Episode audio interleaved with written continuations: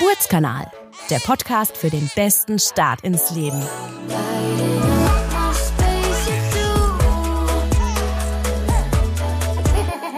Ja, herzlich willkommen auf unserem Geburtskanal. Heute mit einem ganz, ganz aufregenden Thema.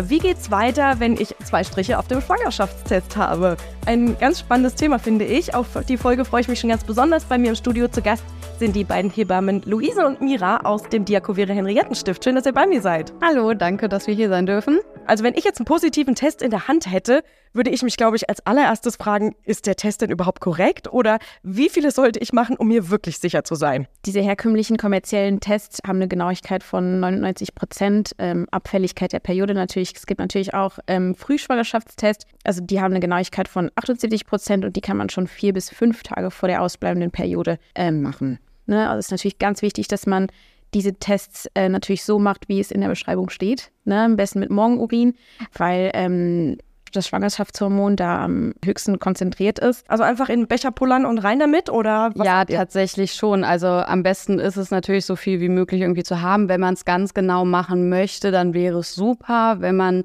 den Anfangsstrahl sozusagen einmal laufen lässt und dann den Rest mit aufhängt, damit erstmal ein bisschen sozusagen alles andere einmal weggespült ist und dann nur noch der Urin an sich mit im Becher ist. Es ist aber auch jetzt kein Problem, wenn man einfach alles nimmt, weil es dann manchmal doch ein bisschen schwer ist, das zu kontrollieren und zwischendurch nochmal anzuhalten sozusagen. Und ansonsten ist es halt so, dass ein Test immer eher negativ, also falsch negativ ist als falsch positiv, weil natürlich ähm, das Beta-HCG oder das HCG gemessen wird und wenn das halt nicht drin ist, dann ist es negativ und wenn es halt zu niedrig ist, kann es halt auch noch negativ sein. Also immer eher falsch negativ als falsch positiv. Das heißt, wenn ich zwei Striche habe, kann ich mir eigentlich sehr sicher sein, dass es wirklich richtig ist und müsste rein theoretisch keinen zweiten machen. Ja, also bei korrekter Anwendung ist es eigentlich dann so, dass der auch korrekt ist und da gehen wir auch als Hebammen erstmal von aus, dass der korrekt ist und nehmen den als positiven Schwangerschaftstest. Ja, vermutlich macht wahrscheinlich trotzdem jede Frau nochmal zur Sicherheit ja. weitere.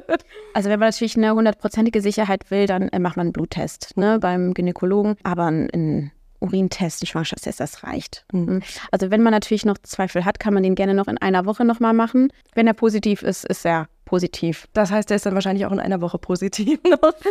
ja, dieses HCG, was ihr angesprochen habt, wäre das beispielsweise auch noch nachweisbar, wenn ich im sechsten oder siebten Monat noch einen Schwangerschaftstest mache? Also wäre der weiterhin positiv? Hätte ich da zwei Striche oder wäre der dann tatsächlich wieder negativ? Also im siebten Schwangerschaftsmonat wäre das wahrscheinlich oder wäre es nicht mehr so nachweisbar über einen Schwangerschaftstest, weil das Hormon steigt am Anfang der Schwangerschaft ziemlich schnell an äh, auf dem Höhepunkt und geht dann so ab der zwölften Woche wieder runter. Das hat einfach den Grund, dass das HCG im, nur im ersten Trimester sozusagen nachgewiesen ist oder nur da ist, weil es die Funktion im Endeffekt hat, die Hormone weiter ausschütten zu lassen, sozusagen, damit wir verhindern, dass eine Periode kommt, also eine Blutung. Oh, das heißt, alles nach dem dritten Monat würde der wahrscheinlich gar nicht mehr positiv angezeigt Nee, wahrscheinlich nicht. Ah ja, okay. Was, was ist denn dieses HCG? Du hast gerade gesagt, das ist ein Hormon. Wo kommt das denn auf einmal her und warum war es vier Wochen vorher noch nicht da? Wenn man das so ganz schlau irgendwie sagen will, dann heißt es humane Chorion-Gonadotropin. Ähm, das ist das schwangerschaftserhaltende Hormon. Ne? Das ist sowohl im Urin als auch im Blut nachweisbar. Und ähm, das wird eben halt eine Woche nach der Einnistung der befruchteten Eizelle ge gebildet. Wenn man einen Eisprung hat, dann bleibt etwas im Ovar zurück. Das heißt Corpus luteum und das sorgt eigentlich dafür, dass der Körper ähm, das Hormon Östrogen und Progesteron produziert für weitere 14 Tage. Das merken wir auch, weil da haben wir normalerweise keine Blutung. Und in dieser Zeit hat ähm, sozusagen die Eizelle Zeit, sich einzunisten. Und sobald die Eizelle befruchtet ist, wird das Beta-HCG gebildet und dann regt das Beta-HCG dieses Corpus luteum weiter, also ein Gelbkörperhormon weiterhin dazu an, im Endeffekt das Östrogen und Progesteron weiter zu bilden. Weil normalerweise, wenn man nicht schwanger ist, würde das aufhören. Das heißt, ja, Östrogen und Progesteron würden wieder sinken und dann würde die Periode kommen. Damit wäre unsere befruchtete Eizelle weg. Und um das zu verhindern, dass die Zeit hat, sich einzunisten, werden halt weiter die Hormone produziert. Das heißt, die bleibt da und ähm, kann sich einnisten. Und dann wird genau innerhalb der ersten zwölf Wochen die Plazenta gebildet und wenn die ausgereift ist, also wenn ich den Reifegrad erreicht habe, dass es selber die Hormone produzieren kann, dann fällt das Beta-HCG weg, weil die Plazenta kann die Hormone selber produzieren und dadurch kommt wieder keine Periode. Wow, das ist ja cool. Also ja. Wie, wie verrückt der Körper ist, ne? Ja. Was der alles selber machen kann, ist ja richtig cool. Die Jakobere hat zwei Geburtskliniken, genau. das Friederikenstift und das Henriettenstift. Wann müsste ich denn mit einem positiven Schwangerschaftstest sofort in ein Krankenhaus kommen? Gibt es da irgendwelche, in Anführungszeichen, Notfälle, wo ihr sagt, okay, wenn ich dann zwei Striche habe, ich habe beispielsweise irgendeine Vorerkrankung oder irgendwas, wann wäre der Fall, dass ich sofort in ein Krankenhaus muss oder ist, gibt es sowas eigentlich nicht? Also tatsächlich gibt es das eigentlich nicht. Also selbst wenn man sich jetzt zum Beispiel vorstellt, man hat irgendwie eine Herztransplantation irgendwie hinter sich oder ähnliches, ähm, selbst dann ist da kein großes Risiko erstmal da, nur mit einem positiven Schwangerschaftstest. Natürlich ist es bei bestimmten Vorerkrankungen äh, gut, wenn man frühzeitig zum Gynäkologen geht oder sich dort meldet. Aber wirklich ein Grund, um zu sagen, okay, ich habe jetzt die und die Vorerkrankung und einen positiven Schwangerschaftstest, ich muss sofort ins Krankenhaus, gibt es nicht. Natürlich sollte man immer im Hinterkopf haben, okay, ich habe jetzt den positiven Schwangerschaftstest und wenn man dann zusätzliche Symptome bekommt, irgendwie extreme Bauchschmerzen, ähm, extremes Fieber und das halt nicht einordnen kann ähm, oder eine überregelstarke Blutung, dann sollte man natürlich ins Krankenhaus fahren. Das sind aber Symptome, wo man vielleicht sonst auch schon mit ins Krankenhaus fahren würde. Und im besten Falle sieht man uns sonst erst zum Ende der Schwangerschaft. Genau. ähm, ist es denn für die Hebamme oder den, den Arzt, den Frauenarzt, wichtig, wann ich diesen Test durchgeführt habe. Also sollte ich mir im besten Falle notieren, okay, heute war der Tag aller Tage. Primär ist das für die Ärzte und ins Hebammen total unwichtig, ähm, wann dieser Schwangerschaftstest positiv war. Ähm, für uns ist halt super wichtig, wann der erste Tag, erste Tag der letzten Periode war, ne? Oder eventuell die Konzeption, falls, wenn man das weiß, ne? Ähm, Was ist denn die Konzeption? Die Befruchtung im Endeffekt. Also wenn man weiß, okay, dann hatte ich Geschlechtsverkehr, da ist dieses Kind äh, entstanden. Dann, ja. Das ist dann die Konzeption sozusagen. Also das klingt ja schön. Ja. Und das ist tatsächlich ähm, hilfreich, um den errechneten, äh, errechneten ähm, Entbindungstermin zu berechnen. Was sind denn dann die Dinge, die ich sofort unterlassen sollte, wenn ich den Test mit zwei Streifen in der Hand halte? Also was würdet ihr sagen, wenn ich Wissen darüber habe, mit was sollte ich aufhören, was sollte ich beachten, was sollte ich nicht mehr essen, wie sollte ich mich nicht mehr bewegen oder wie sollte ich mich gerade bewegen? Was sind so eure Tipps, Erfahrungen, Tricks? Also an sich ähm, kann man seinen Alltag theoretisch eigentlich erstmal so weiterführen, gerade was Bewegung angeht. Ähm, man sollte sich normal weiter bewegen. Was Sport angeht, ähm, am besten immer so weitermachen wie vorher auch, solange man merkt, es tut einem gut und man hat dabei keine Schwierigkeiten. Natürlich muss man noch mal schauen, was ist das jetzt für ein Sport wenn ich Tennis spiele und das, die Gefahr besteht, dass ich einen harten Ball irgendwie an den Bauch bekomme, dann sollte ich mir natürlich überlegen, okay, macht das Sinn, macht das keinen Sinn. Ähm, aber ich sollte jetzt zum Beispiel nicht auf einmal auf die Idee kommen, ach, ich jogge jetzt einfach mal zehn Kilometer, obwohl ich das vorher noch nie gemacht habe. Wenn ich vorher Halbmarathon gelaufen bin oder auch zehn Kilometer, dann kann ich das natürlich weitermachen, solange es mir dabei gut geht. Es ist halt wichtig, dass man einfach auf seinen Körper hört und die Signale halt auch wirklich beachtet und sagt, okay, ich merke jetzt, mein Kreislauf macht gerade nicht so mit, ich bin ein bisschen kaputt, ich mache jetzt Pause. Ne, das ist eigentlich so das Wichtigste, ähm, dass man darauf achtet, dass man ja einfach auf seinen Körper hört. Wie sieht das mit bestimmten Nahrungsmitteln aus? Mit Genau, also Alkohol, Drogen und Nikotin ähm, sind nicht erlaubt sozusagen. Also man darf kein Alkohol in der Schwangerschaft trinken, nichts. Also auch kein Sekt oder sonst was, egal was irgendwer sagt, kein Alkohol in der Schwangerschaft, genauso bei Drogen. Ähm, bei Nikotin ist es genauso, also kein Nikotin in der Schwangerschaft. Sollte man Raucher sein, ähm, ist es am besten, wenn man sofort aufhören kann, da man aus Erfahrung weiß, dass das meistens nicht so einfach ist. Jede Zigarette, die ähm, irgendwie reduziert wird, ist, eine, ist super. Also dann kann man auch schon stolz auf sich sein, wenn man sagt, okay, ich habe jetzt reduziert und einfach schauen, dass man schnellstmöglich davon runterkommt und ähm, kein Nikotin mehr zu sich nimmt. Wie ist das mit bestimmten Nahrungsmitteln, die man ja dann in der Schwangerschaft nicht mehr konsumieren soll? Ist das tatsächlich ab Tag 1 auch schon so wichtig? Also es ist ja beispielsweise bestimmte Käsesorten, Salami und so weiter. Oder ist das gerade in den ersten zwei, drei Tagen, wenn ich jetzt gerade davon Kenntnis habe, noch gar nicht so relevant? Also man kann sich auf jeden Fall schon mal mit dem Thema auseinandersetzen. Das ist tatsächlich super wichtig. Kann tatsächlich ähm, das Ungeborene schädigen, wenn man auf verschiedene Sachen nicht achtet. Zum Beispiel rohes Fleisch, Fisch hohe Milch, Käse oder Eier am besten gar nicht essen. Das kann, können Listerien halt enthalten. Ne? Das ähm, kann das Ungeborene schädigen. Das wollen wir erstmal nicht. Ne? Was sind Listerien, wenn ich da nochmal nachfragen darf? Das sind Bakterien tatsächlich. Okay. Ja, das können wir halt als Nichtschwangere auch bekommen. Bei uns macht das halt meistens nicht viel und äh, unser Körper läuft normal weiter.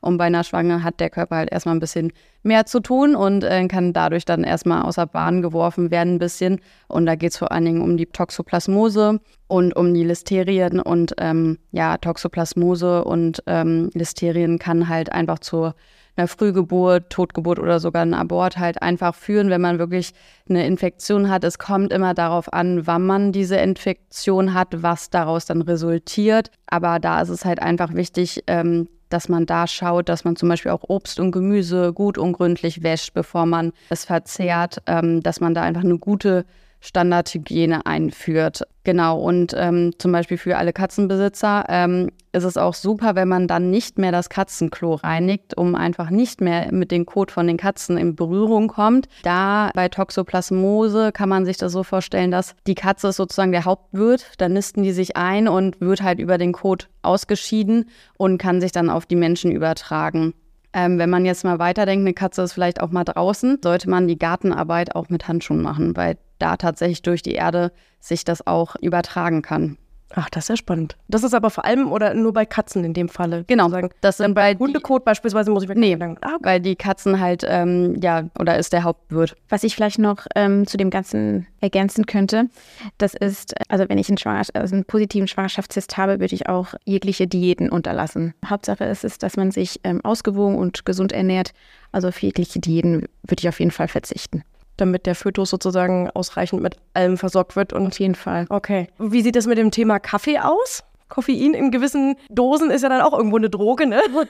ja, also oft hört man, oh Gott, du darfst gar keinen Kaffee mehr trinken und alles, das stimmt nicht. Also man darf tatsächlich zwei bis drei Tassen Kaffee am Tag trinken. Jetzt fragt man sich ja gut, äh, was ist denn, wenn ich jetzt mal was anderes trinken möchte? Also im Endeffekt geht es darum, man darf 200 Mik äh, Milligramm Koffein am Tag zu sich nehmen. Man sollte halt auch beachten, dass zum Beispiel im Tee, schwarzen Tee, Softdrinks auch Koffein enthalten ist, dass man das damit beachtet. Und zum Beispiel in Energy Drinks ist natürlich auch sehr viel Koffein, das sollte man aber generell unterlassen in der Schwangerschaft. Die goldene Regel ist eigentlich in Maßen ähm, besteht da überhaupt kein Problem. Genau. Und was sind so Dinge, wenn ich den Test in der Hand habe, die ich unbedingt einnehmen sollte ab Beginn an? Also gibt es da auch Dinge, die er absolut empfiehlt? Also ausgewogen ist gerade schon gefallen, das heißt wahrscheinlich viel Obst und Gemüse und gut, gute Dinge. Genau, da gibt es einmal die Folsäure, was man vielleicht schon mal gehört hat, da kann man tatsächlich auch schon vor der Schwangerschaft was tun. Genau, man kann die einmal vor der Schwangerschaft einnehmen. Es wird empfohlen, dass man 400 Mikrogramm am Tag am besten einen Monat vor Konzeption, also vor Entstehung der Schwangerschaft zu sich nimmt. Wenn man das nicht wusste oder jetzt halt erst den positiven Test hat und das noch nicht gemacht hat, dann sollte man 800 Mikrogramm am Tag zu sich nehmen bis zur zwölften Schwangerschaftswoche. Das hat einfach den Grund, dass das nachweislich ähm, das Risiko für Defekte am Neuralrohr sinkt und ja, für eine gesunde oder für ein gesundes Kind im Endeffekt sorgt. Okay, aber ich kann das sozusagen, wie du es gesagt hast, gerade noch so ein bisschen in Anführungszeichen aufholen, wenn ich das jetzt noch nicht. Wichtig ist sozusagen, dass das innerhalb der ersten zwölf Wochen genommen wird, weil da entstehen, wenn diese Defekte, die wir halt dadurch verhindern wollen, man versucht einfach sozusagen einen guten Basisspiegel zu haben und den kann man aber auch aufholen, wenn man direkt dann loslegt und dann halt 800 Mikrogramm nimmt. Gibt es sonst noch irgendwas, wo ihr sagt, da ist es zum Beispiel schlau, beispielsweise Vitamin C, damit ich nicht erkältet werde in den nächsten neun Monaten, was wahrscheinlich utopisch ist, dass man das ganz umgeht, aber. Also fürs Immunsystem nicht unbedingt. Also da kann man im Endeffekt eigentlich erstmal so weitermachen, wie man es sonst auch gemacht hat. Ähm, Vitamin D ist immer vom Vorteil. Das ist generell für alle gesund, das zu sich zu führen. Man kann tatsächlich auch die Spiegel nochmal bestimmen lassen beim Arzt. Ne? Das ist auch möglich, dass man da einfach nochmal schaut, ob man noch irgendwelche Nahrungsergänzungsmittel braucht. Was es noch gibt, ist zum Beispiel Jod.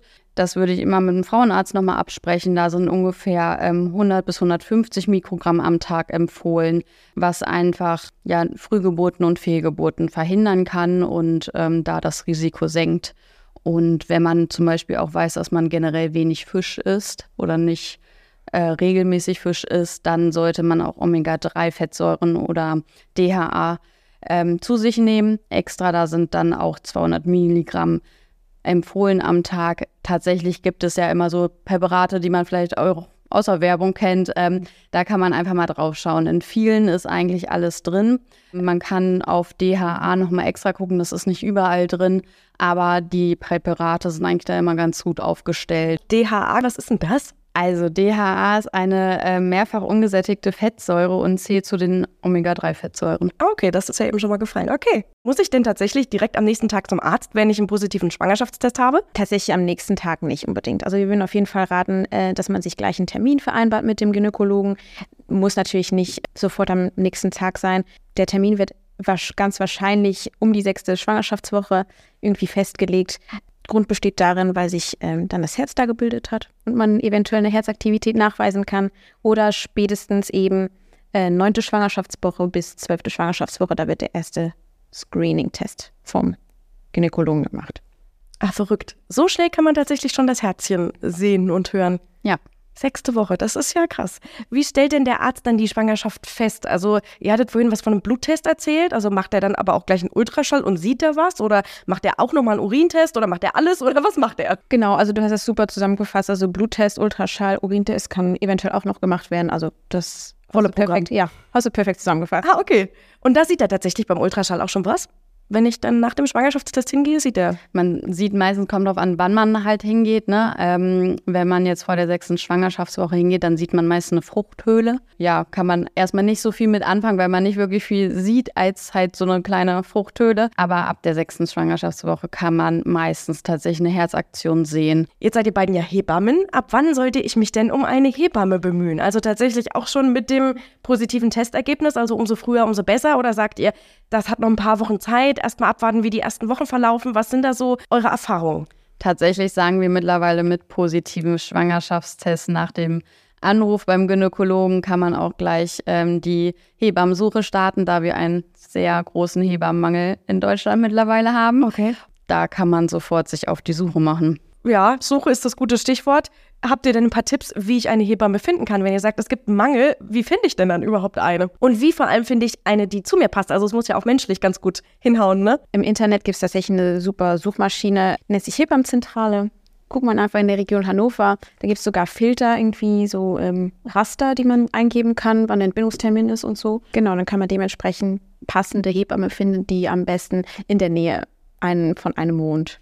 Also man kann sich immer so grob überleben, okay, was erwarte ich von der Hebamme, welche Leistungen möchte ich in Anspruch nehmen, ähm, möchte ich mit der die Schwangerschaftsvorsorgen machen, möchte ich von der in der Schwangerschaft äh, betreut werden oder brauche ich die erst nach der Geburt? Und da kann man immer schon viel filtern. Gerade bei der Hebammenzentrale Hannover ähm, ist es so, es fängt an mit einem errechneten Termin, dann gibt man halt an, welche Sachen man in Anspruch nehmen möchte und wo man wohnt und dann werden ein verschiedene Hebammen vorgeschlagen mit Telefonnummern. Falls da nichts Passendes dabei sein sollte, kann man tatsächlich auch eventuell eine Freundin fragen und fragen, hier hattest du, welche Hebamme hattest du, kannst du dir empfehlen oder ähnliches. Ähm, da einfach ein bisschen über Kontakte kommen. Ja, und hat, dann hat Daumen der Frauenarzt denn tatsächlich auch welche in der Praxis oder wie ist denn das? Es ist unterschiedlich. Ähm, manche Praxen haben tatsächlich Hebammen mit drin. Da ist dann aber auch die Frage, ähm, ob die noch Wochenbettbetreuung machen, weil es auch sein kann, dass sie nur in der Praxis ist für die Schwangerschaftsbetreuung in der Praxis. Aber auch die Gynäkologen kennen meistens die Hebammen im Umkreis. Das heißt, sie können auch nochmal einen Tipp geben, welche Hebamme man vielleicht nochmal anrufen kann. Und dann ist es tatsächlich so, dass man rumtelefonieren muss oder E-Mails schreiben muss und hoffen muss, dass das dann gut klappt mit der Hebamme. Ist es euch denn tatsächlich auch schon mal vorgekommen, dass man sozusagen die Hebamme nochmal tauscht, wenn man dann festgestellt hat, okay, das passt irgendwie menschlich so gar nicht? Was sind da so eure Erfahrungen? Also tatsächlich ähm, ist es vor ein paar Jahren ungefähr, also so vor drei oder vier Jahren, wo der Hebammenmangel noch nicht so ganz extrem war, war es tatsächlich so, dass es wie so Hebammencasting haben die Frauen dann im Endeffekt gemacht. Das heißt, sie haben sich die Hebammen irgendwie angerufen und haben mit jeder einen Termin gemacht und haben geguckt, welche passt am besten zu mir. Ist für die Frau natürlich super, ist auch klasse. Problem ist für uns Hebammen, wir können es nicht abrechnen. Das ist immer so der Nachteil. Aber tatsächlich ist es mittlerweile so, dass die Frauen anrufen und wenn man dann sagt, ja, ich habe noch einen Platz, dann kommt meistens die Antwort, oh, echt jetzt? Damit habe ich schon gar nicht mehr gerechnet. Ein Glück, ne? Und ähm, ja. sind eigentlich immer alle ganz froh drüber, dass sie überhaupt eine Hebamme gefunden haben. Eben ist das äh, Wort Schwangerschaftsvorsorge gefallen, da kommen wir gleich dazu. Nochmal kurz eine andere Frage. Wenn ich mir jetzt unsicher bin, ob ich das Baby überhaupt möchte. Also nicht immer sind ja die Gefühle bei zwei Strichen auf dem Schwangerschaftstest äh, so positiv. Nicht jede Schwangerschaft ist ja auch unbedingt auch gewollt oder geplant. Was kann ich dann machen? Was wäre eure Empfehlung, wenn ich jetzt nicht so die pure Freude empfinde auf dem positiven Schwangerschaftstest? Äh, super wichtig ist es halt, mit seinem Frauenarzt offen darüber zu reden. Und daraufhin wird die passende Lösung gefunden ne, für die Frau und für das Paar, je nach Situation, familiärer, sozialer. Genau, es gibt eine sogenannte Schwangerschaftskonfliktberatung. Hört sich immer erst ja sehr, sehr schwer an irgendwie, aber im Endeffekt geht es eigentlich nur darum, dass einem die Möglichkeiten aufgezeigt werden, die man hat. Das heißt, was habe ich für Möglichkeiten, wenn äh, ich die Schwangerschaft weiterführe, was habe ich für Möglichkeiten, wenn ich das nicht möchte, ähm, wie, wie, läuft das Ganze im Endeffekt ab. Und da gibt es auf hannover.de, kann man einfach Schwangerschaftskonfliktberatung einmal eingeben und dann werden ein ganz verschiedene Stellen angezeigt, die diese Beratung durchführen.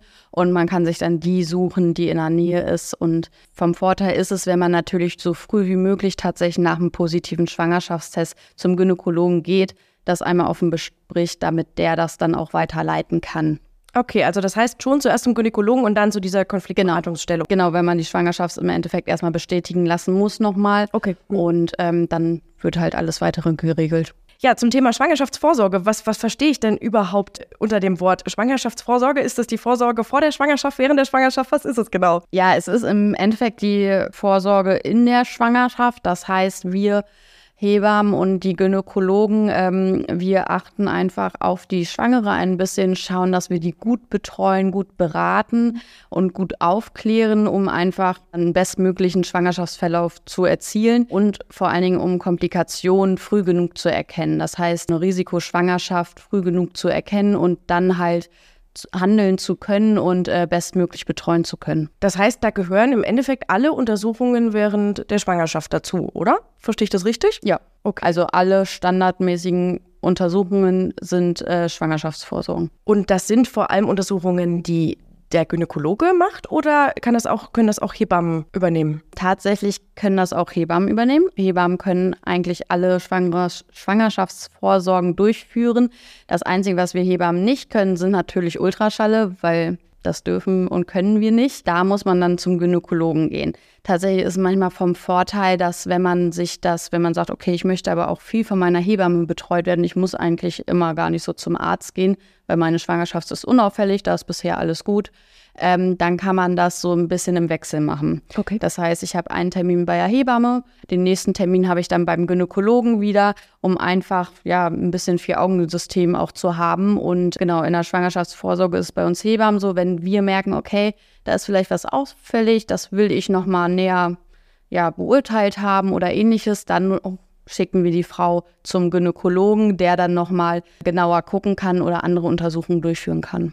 Ist ja eigentlich ganz clever sozusagen.